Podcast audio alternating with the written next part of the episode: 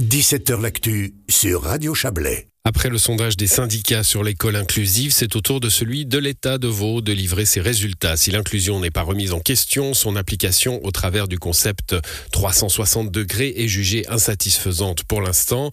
Des améliorations seront annoncées pour la rentrée 2023-2024 déjà. Bonsoir Frédéric Borloo.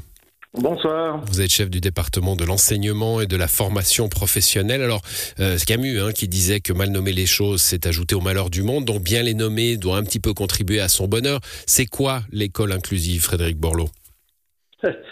L'école inclusive, c'est d'abord une idée que j'ai acceptée euh, après avoir étudié ça dans mes premières semaines d'entrée au département. C'est l'idée que des jeunes euh, enfants ne passent plus leur scolarité dans des institutions spécialisées dans la mesure où avec un peu d'aide, ils peuvent la faire à l'école.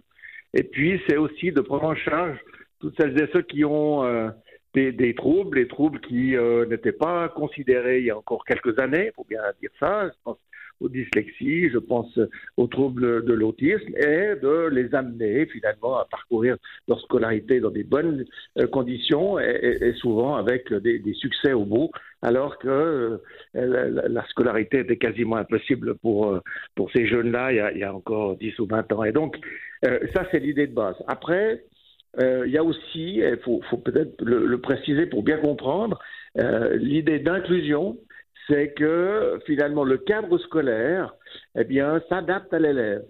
Et puis, euh, euh, versus l'idée d'intégration, eh bien, c'est plutôt précisément que l'élève s'adapte à un cadre. Et donc, euh, voilà, c'est très différent.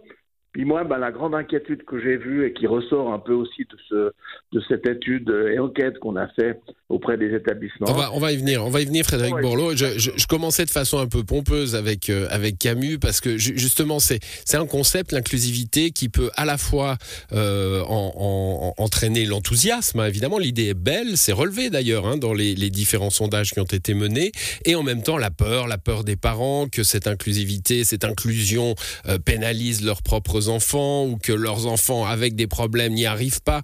Euh, il faut jouer avec enthousiasme et peur. Hein. Alors euh, oui, effectivement, et, ça, la collaboration euh, des parents est essentielle hein. à l'école en général. L'école ne peut pas naviguer comme ça toute seule dans son, dans son coin et puis ne pas tenir compte de ce qui l'entoure. Et les parents font partie de l'entourage direct de l'école.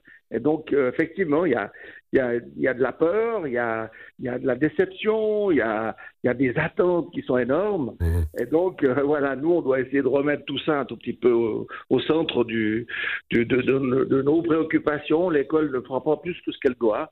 Et puis, comme le disait encore euh, le directeur général il n'y a pas très longtemps, nous, on est là pour faire le nécessaire. Et puis après, ben, si des parents attendent plus, ils doivent trouver d'autres solutions.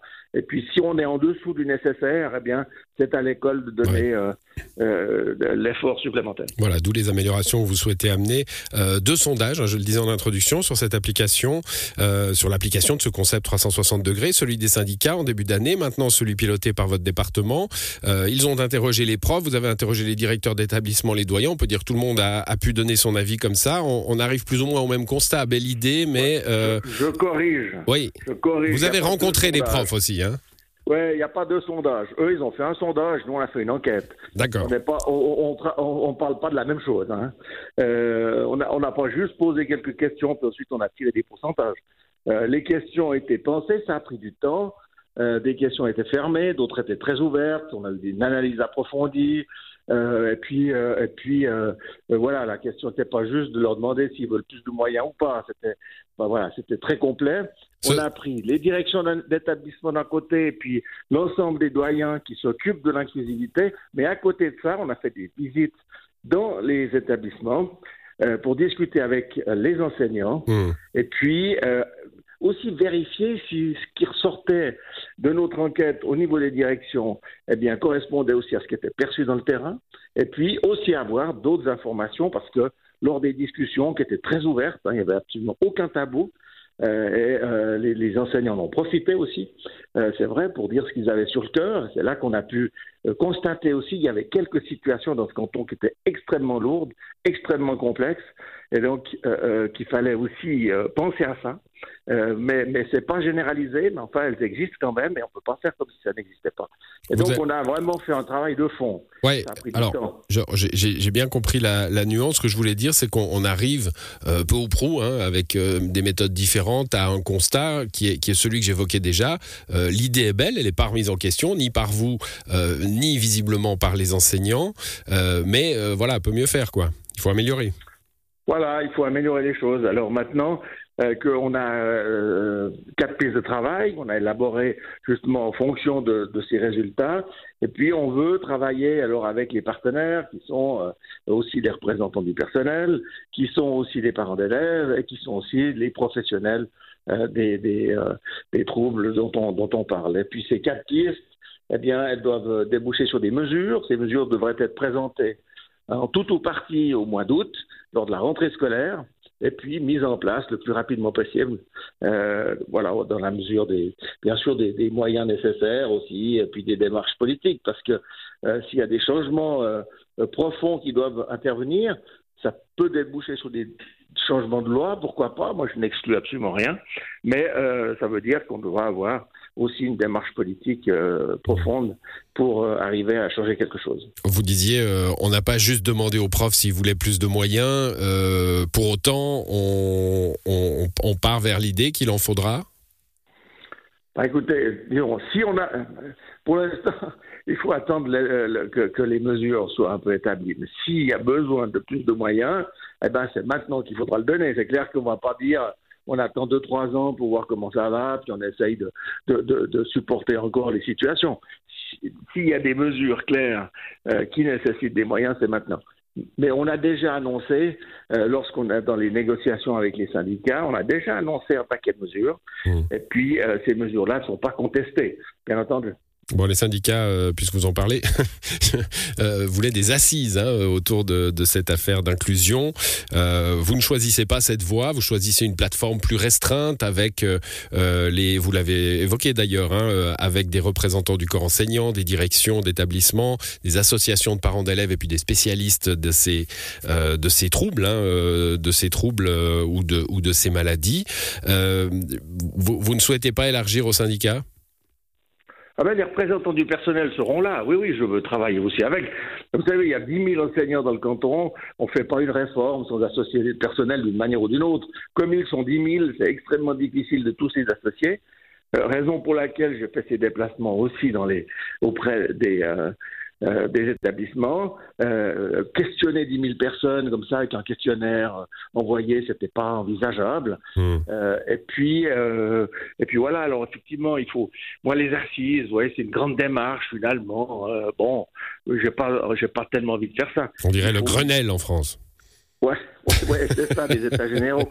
On, on, se, on se, on doit se, se concentrer en fait. Ça reste une démarche qui est professionnelle.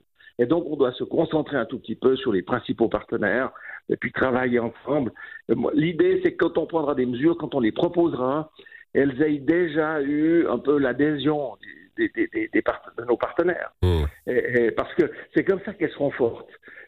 C'est comme ça qu'à un moment donné, euh, on pourra dire euh, et mettre en avant quelque chose, et mettre en place quelque chose, et puis que, en gros, il y aura une adhésion, un soutien des, des gens qui sont là autour. Et ça, ça me semble très important. Alors, c'est un vœu, j'espère que c'est pas un vœu pieux parce qu'on va y travailler, mais c'est sûr que je suis conscient aussi du fait que ce sera pas facile. Ouais, et, et tout le travail, euh, Frédéric Borlon, on va terminer là-dessus. Euh, je, on, je suis pas allé dans la, la, la, profondeur des difficultés que rencontrent les profs, mais en gros, tout le travail est dirigé vers, euh, vers un soutien aux profs pour gérer ces situations-là. Oui, effectivement, un des constats que l'on fait, si je peux résumer un tout petit peu ce travail qui a été fait, mais euh, c'est précisément que avec l'inclusion, ben, on, ben, bien sûr, on a rajouté des difficultés, donc ça, c'est, ils ont aussi de l'aide pour ça, mais qu'à un moment donné, euh, euh, on cumule en fait les, les problématiques. C'est que lorsqu'il y a des problèmes de comportement, ces problèmes qui ont un peu toujours existé dans des classes, hein, avec des élèves un peu particuliers, je dirais, mais qui n'ont pas forcément des troubles. Mmh. Mais ça, ça c'est finalement quelque chose à gérer pour l'enseignant qui est au plus de ce qu'il doit faire comme effort pour assurer une bonne inclusion des, élèves qui ont des troubles, etc. Et tout ça, en fait, ça rend parfois certaines situations ingérables et euh, l'enseignant euh, demande à, avoir un peu une aide, mais lui comme enseignant, on n'a pas besoin de tout le temps mettre une étiquette sur quelqu'un. Et ça, je crois que c'est aussi très important de le dire, c'est qu'on ne cherche pas à, euh, tous les gens qui ont des troubles, parce qu'une bonne partie de, ces personnes-là aussi vont pouvoir faire leur vie et bien gérer leur situation. On n'a pas besoin de leur coller une étiquette mmh. sur, sur le fond. mais par contre, un peu d'aide à l'enseignant, je pense que ça, c'est aujourd'hui indispensable et ça va avec l'évolution du métier d'enseignant. Bon, et puis euh, bah, finalement, c'est mettre, euh, euh, mettre la pratique à la hauteur de la théorie. Hein. On a un concept, il faut il faut l'améliorer. On est dans un processus assez normal finalement. Alors, effectivement, sinon, bah, c'est le retour à un système ancien, tout le mmh. monde dans les institutions, dès qu'il y a un problème. Et puis, finalement, je crois qu'on perdrait tout ce qu'on peut gagner dans notre société avec cette inclusion, c'est aussi euh, voilà, des jeunes qui ont des problèmes, mais qui vivent avec des jeunes qui n'en ont pas ou qui en ont moins. Et puis ces jeunes-là qui en ont moins ou qui n'en ont pas, eh bien, aussi vivent avec euh, d'autres qui ont des problèmes. Et c'est ça, je trouve, qui est vraiment le grand bénéfice qu'on peut avoir de cette démarche. Merci à vous, Frédéric Borloo. Bonne soirée. C'est moi qui vous remercie. Bonne soirée.